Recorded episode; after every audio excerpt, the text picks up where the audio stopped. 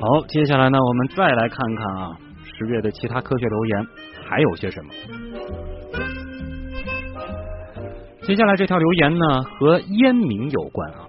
有网友发帖说了，说啊，低焦油卷烟能够降低烟草当中焦油的含量，解决烟草给烟民带来的危害，同时呢，还能为控烟做贡献。啊，意思就是你可以不戒烟，然后呢，你选择这种低焦油的卷烟，哎，就可以解决相关的危害了，而且还能控烟啊，这个怎么回事呢？对于这个说法，中国疾控中心等部门近日呢，是对某品牌不同焦油含量的卷烟啊，进行了不同吸烟模式下卷烟危害物吸入量的相关性研究。实验结果显示了啊，模拟真人吸烟的情况下，无论是焦油含量多少的卷烟。吸入量测出的所有危害物含量都显著高于我国烟草业目前使用的淘汰 ISO 滤片法，也就是烟盒上标注的含量。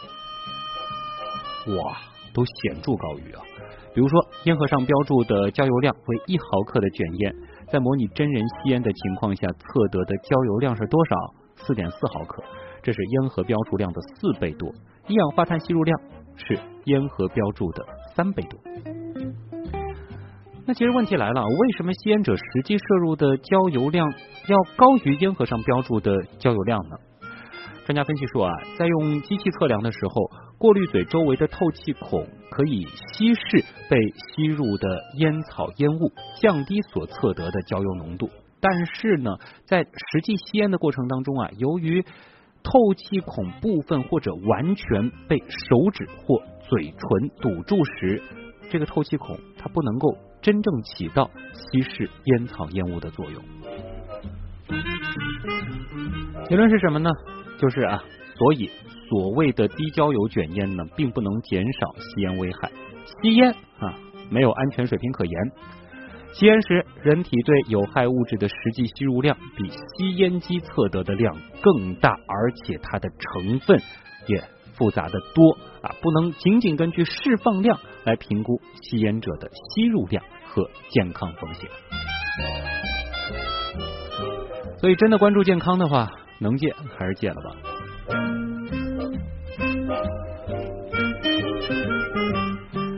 另外呢，最近成都双流机场使用的那个什么弱光子人体安检仪是被推上了风口浪尖儿啊！有消息说，这台弱光子人体安检仪其实就是利用 X 射线进行透视扫描，会对人体健康产生严重危害。这里其实关键就落到了 X 射线上啊！我们也经常会听说 X 射线对人体产生辐射这样的新闻。那么在分析之前呢，我们首先还是要澄清一个事实啊，那就是没有所谓的什么弱光子人体安检仪这个东西呢，它的确是利用 X 射线进行安检的。那么 X 射线安检仪对人体是否有害呢？这个倒是值得大家来关注和讨论一下的。其实还是那句老话，剂量，这取决于安检仪辐射的 X 线的剂量。按照我国制定的电离辐射防护与辐射源安全基本标准。三次使用当中，X 射线机的入射剂量不应超过十 mgy。而根据有媒体报道说，成都双流机场啊，他们的这个所谓的弱光子人体安检仪一次的辐射量是控制在零点二西弗以内。因此呢，如果说你是在十一期间接受了一次安检仪的检查，也完全不要担心这一点辐射量。类比一下，和我们刚才聊的这个抽烟啊，倒是一个很好的对应关系。它并不比抽一根烟来的多。当然了，话说回来啊，由于 X 射线的累积效应，安检仪运用呢也是需要十分谨慎的。如果啊到处都能碰到微小剂量的 X 射线，的确存在着不知不觉就积累过量的风险。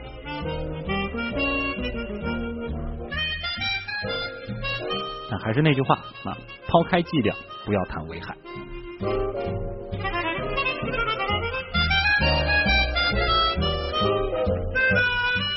好，我们也来听听我们今天的实验助理乐奇啊，在我们的互动平台，尤其是阿基米德社区当中啊，都有哪些精彩的留言？嗯。其实说到这个留言啊，或多或少大家肯定都是碰到过，而且呢，大家就说了，就是因为他戴着很多科学的帽子，所以说这个就很难辨别说是真还是假。嗯，像这个有有很容易辨别的，比如说说这个咬铅笔头小陈夜车，他就说这个有什么好多留言的呢？他说读过高中的人都知道铅笔应该是石墨吧？对，应该不会是铅啊。那这个可能是也是一个很老的留言，可能也不会引起太多的这个大家的。关注或者是这种讨论或者是转发，但是像有一些大家就很难去这个辨别了，比如做梦请看手机就说，嗯，有一些这个没有证实它的这个真实性有效性，但是呢，有时候我们会觉得这个可能是一些人去断章取义了中间的部分内容，嗯，所以说。就是可能看上去会有这个科学性在那里，但是在大家没有证实有效性的情况下，还是不要去转发的为好，不然的话就会变成这个留言的帮凶啊。这个很重要啊。如果你看的时候觉得哎不能确定它是真的还是假的，那就先不要手下留情啊，先不要去转发。是。另外文字六六他说他前几天看到一个电视节目啊，是养生的，现在养生节目也非常多。没错。说在这个手上按摩几个穴位，什么颈椎病啊、腰椎病啊，就瞬。间恢复了，不管是不管是积累了多少年的病痛，就迎刃而解啊！文字六六说，他当时看的时候就赶紧记下来，跟着做。但是过后呢，他这个理智的一想，他觉得如果这个顽固的老毛病这么容易就治好，那医院早就关门了。这里要给他的这个科学精神点赞啊！对，这是一个很重要的思维方式。所以说，这个是养生的节目，其实你做一做不会有这个危害，可能是保健的。但是你要说这种瞬间恢复，那科学性就有严重的问题了啊！另外还是要提醒大家，我们今天这个阿基米德的这个福利帖啊，大家肯定也是看到了，我们的置顶置顶帖上面有这个呃话剧隔壁的这个票在这个拍卖。那这也不是一个传统的话剧，它是融合了这个舞蹈和肢体的语言的一个话剧啊。那具体的拍卖规则，大家可以留意我们阿基米德的社区的福利帖，对，也是机会很多，千万不要错过。哎，这个起拍分只有五分啊，大家多多参与互动，还是很容易。拿到这个起拍分的。好了，这里是东莞新闻台正在为您直播当中的新闻实验室，我是旭东，直播间里还有我们的实验助理乐奇。那么在稍后呢，我们将会继续来关注到十月留言榜上的一则留言。这个留言的科学性啊，听上去非常的强，因为它涉及到了一种疾病啊，血栓。说是有一种新技术能够代替啊心脏支架。这是真的假的呢？一小段广告，我们继续来聊。二零一七上海广播广告资源风暴已经形成，十一月二日登陆魔都，代号为荣，集多元创新平台至强势营销能量，重拳出击新一年招商。二零一七上海广播广告招商会暨省广杯颁奖盛典，虚位以待，只等您来。牛顿把三棱镜放在阳光下，把阳光的本质告诉世人。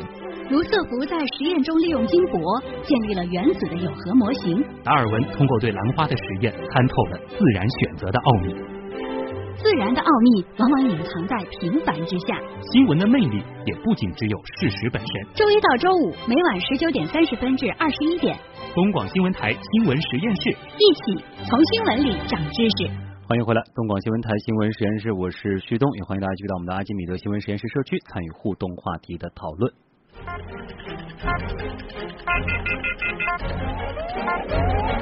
知识对撞机，继续来关注十月留言榜啊。前面呢盘了好多好多条了，接下来这个呢听上去非常的高大上啊，不知道你有没有听说过叫血栓抽吸装置这个东西？据说啊它是治疗心血管疾病的最新科技啊，可能将要哎广泛这个替代一种重要的这个医疗的手段，那就是心脏支架。帖子呢是这么说的啊，在二零一六年七月，我国台湾地区由美长庚医院发明了一项新技术啊，它呢可以将血管内沉淀物给吸出来，从此呢心脏再也不用放什么支架了。听上去呢很黑科技，也很科学。那到底是不是真的呢？为此我们也专门采访了瑞金医院心脏内科副主任医师丁峰华丁医生，我们一起来听听他的观点。林医生你好，嗯，你好，能先和大家解释一下吗？就是血栓它到底是一个什么东西呢？血栓其实是在血小板聚集的情况下，然后有血红蛋白、纤维蛋白一起交织在一起，形成一个固体状的一个物质，使血管堵塞。啊，那是每个人或多或少都会有一些血栓，还是只有就是身体状况不太好的人才会有血栓呢？呃，一般血栓呢是在一种病理生理状态下才会产生的，正正常人的情况下，血管是非常通畅的啊。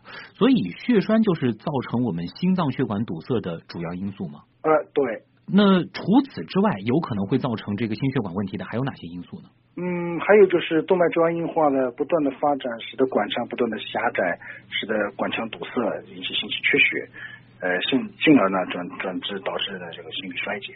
嗯，当然，就是可能刚才我们也谈到，就是说血栓它是一个主要的因素，但是也有其他的因素会导致类似的情况出现。是啊，那就想问一下了，目前在我们的临床上有没有血栓抽吸装置这样的仪器呢？呃，有，有两种，一种呢是人工呃手工血栓抽吸，还有一种呢是机械血栓抽吸。啊，能分别和大家讲一讲吗？就是一般是怎样操作的？呃，操作那血栓一旦发生呢，会引起严重的一个急性心肌梗死，我指的是冠状动脉内。嗯。那么在这样的情况下呢，我们在急诊手术的时候呢，使得导丝通过血栓性病变，随后呢，沿着这个导丝呢插入这个血栓抽吸导管。嗯。随后呢，呃，远端也就是导管的末端呢，我们可以用呃针筒手工去抽吸血栓。啊。也可以用接上一个机器，进进行一个负压抽吸。嗯。这两种方法都是可以的。啊，手工和机器它有什么样具体的这个效果上的区别吗？嗯，从目前的这个临床应用范围来看呢，好像更加倾向于手工血栓抽吸，因为一它操作方便，另外一个呢，它这个时间的操作呢非常快，呃，立竿见影。机器血栓抽吸呢，一个经济负担重，另外一个呢操作麻烦，带来很多并发症的问题，所以说临床上更加的倾向于手工血栓抽吸。啊，所以说这个虽然机器感觉好像它多了一些科技含量，但实际上在临床上应用的比较多的是呃手工的这个血栓抽吸了。是的，呃，我们回过头来看一看啊，就是因为我们今天为什么要做这样子的一个话题，主要是看到一个帖子里说啊，呃，在二零一六年的七月啊，在我国的台湾地区，由美长庚医院啊，它是发明了一项新技术呢，他们呢可以将血管内这个沉淀物吸出来，从此呢心脏再也不用放支架了。这个是不是就是刚才我们谈到的这个血栓抽吸呢？呃，这个短片呢我也看到过。嗯。这里面有一些偷换概念的一个问题，它的前半部分呢是合理的，它有一个导丝通过病变，随后呢有一个球囊堵塞近端，随后呢弄一个装置通过血栓，随后呢把这个血栓物质带出体外，嗯，这是合理的。但是后面的它的这个进一步延伸的解释呢，就存在一个呃过度解读或者说是一些偏激啊，这是不正确的。这个怎么讲呢？呃，其实血栓只是在动脉粥样硬化斑块破裂基础上而形成的。嗯，血栓一旦抽出之后呢，它的斑块还是存在在体内的。哦，呃，支架是解决了狭窄，这两个是相辅相成又不又不一样的一个话题。狭窄我们需要用支架去撑开，而血栓呢，我们可以用血栓抽吸装置呢把它带走。嗯，有些病人有血栓，同时存在动脉粥样硬化的严重狭窄。哦，如果仅仅是抽出血栓。它的狭窄还是存在，还会引起后续的心肌缺血、动脉粥样硬化进一步的发展和斑块破裂，引起进一步血栓形成，还有其他的一些问题。嗯，就是隧道里堵了一些石头和隧道本身很窄，它是两个概念。对啊，那我们刚才提到的这个呃心脏血管放支架，它具体起到的这个作用是什么？能和大家再呃详细的讲一讲吗？支架呢，是它是一个物理的支撑体系。嗯。那么我们在狭窄的部位，我们通过一个导丝，通过非常严重狭窄的一个病变之后呢，我们一般呢会用一个球囊去进行一个扩张。嗯。扩张之后呢，使得这个通道呢比原原来呢略微的增粗一些，那么便于我们支架植入。支架植入的目的，它的目的根本目的是使得血管呢能够维持正常的形态支撑。因为球囊扩张之后呢，血管在短期内呢是被扩开了，嗯，但是呢，随着时间推移呢，它的血管呢会弹性回缩。哦。另外一个呢，有些斑块呢会进一步的增长，所以我们需要这样一个支架呢，使得这个血管管壁呢保持一个正常的一个形态，嗯这是支架的根本的目的。啊，那装了支架之后还会有这个血栓的困扰吗？呃，这是有可能的。哦有些病人认为做完支架之后，呃，一劳永逸了，嗯所有的病都解除了，他就不好好继续用药，呃，停用了一些冠心病相关的药物，比方说阿司匹林啊、他汀类的药物啊、贝塔受体阻滞剂等等，他停用了。那么这个支架呢是一个异物在体内，它会激活血小板的一个生成呃聚集，导致血栓进一步形成。那么还有一个支架植入之后呢，会有一个内膜修复的过程。嗯，如果说不积极的用药的话呢，这些内膜修复可能会过度，导致一个再狭窄的发生，也就是管腔再次堵塞。所以支架它不是一件一劳永逸的事儿，这个大家一定要有这样的概念。嗯，啊，就是装完之后还是需要按照这个医生的要求继续的这个用药，继续的这个对保持一个合理的这个生活方式。对，因为这些病人他有一个冠心病的疾病基础，嗯支架只是在局部把一些严重狭窄给它打开，但是它疾病的基础还是在。我们需要一个系统性的治疗，就是全身性的用药，嗯包括口服药物，包括一些其他的药物，包括生活习惯改变、戒烟、限酒等等，这些都是综合治疗的一个呃，使得病人和获得一个终身的获益。啊，刚才这样听下来呢，基本上我们刚才谈到的这个所谓的这个黑科技呢，其实它可能有一些这个我们说这个系统性的一些问题啊，的确算是一个流言。那就想问一下呢，就是呃，目前在这个研究方面或者说学术方面，有没有一些新的这个方向可以来代替支架，或者说是对这个呃我们说血栓可能有一些更好的这个方法呢？呃，这个话题其实呢要分两方面来讨论。嗯如果说是一个急性心梗、一个急性血栓的情况下呢，我们目前所有的手段可能是以支架为基础的，嗯因为病变血有血栓，我们需要血栓抽吸，抽吸完之后呢，有些病变它并没有完全通畅，嗯我们可能需要支架来使得管腔通畅，这是在救命的时候呢不得已的手段。嗯但是我相信将来可能有更像先进的手段，更加好的药物呢是来呃来攻克血栓这个严顽固的话题。嗯所以说呢，我们还拭目以待。但是对于稳定性心绞痛的病人，他是仅仅是一个动脉专业化狭窄的话呢，我们可能还是需要去支架来解决一些一些问题。那么支架目前呃有很多的进展，包括嗯药物涂层支架。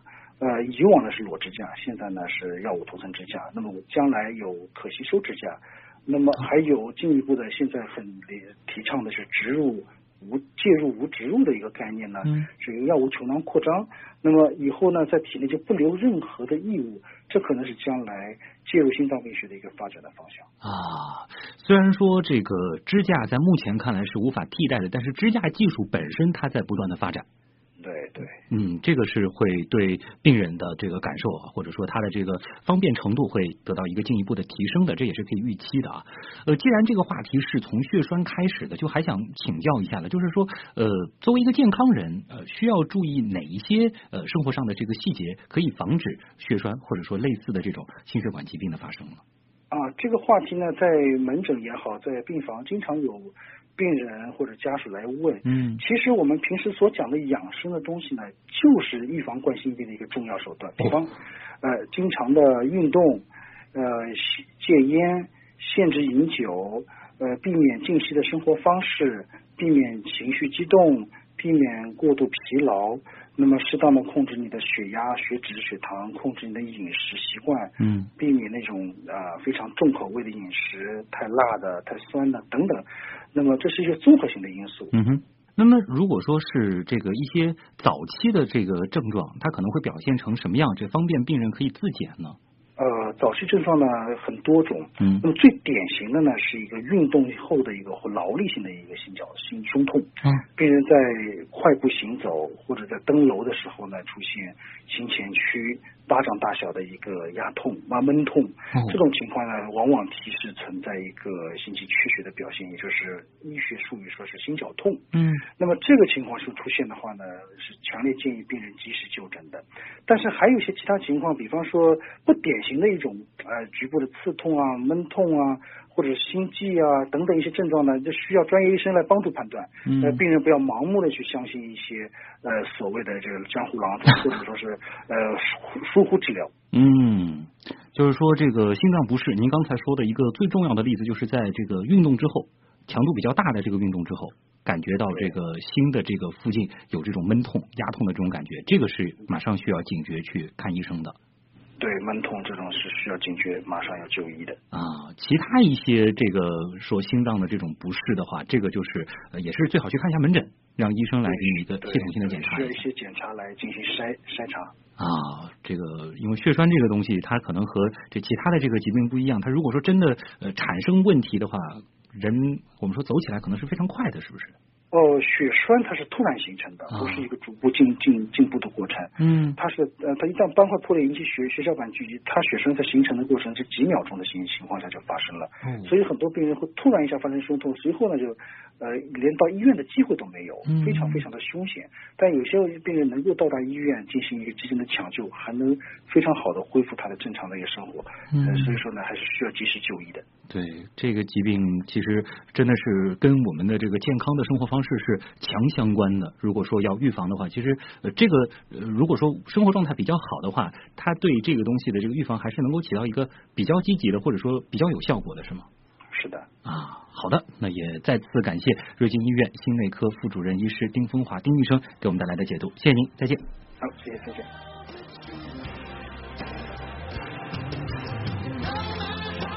好啊，最后呢，用做梦请开手机的这段评论作为今天节目的结束啊。提高、加强留言辨识度，遇事多问几个为什么，可能吗？哎，这个很重要。如果说啊，大家都能够像遇上诈骗电话一样，哎，经过多方证实来防止相信留言，哎，这个其实能够让留言控制的这个更好一些。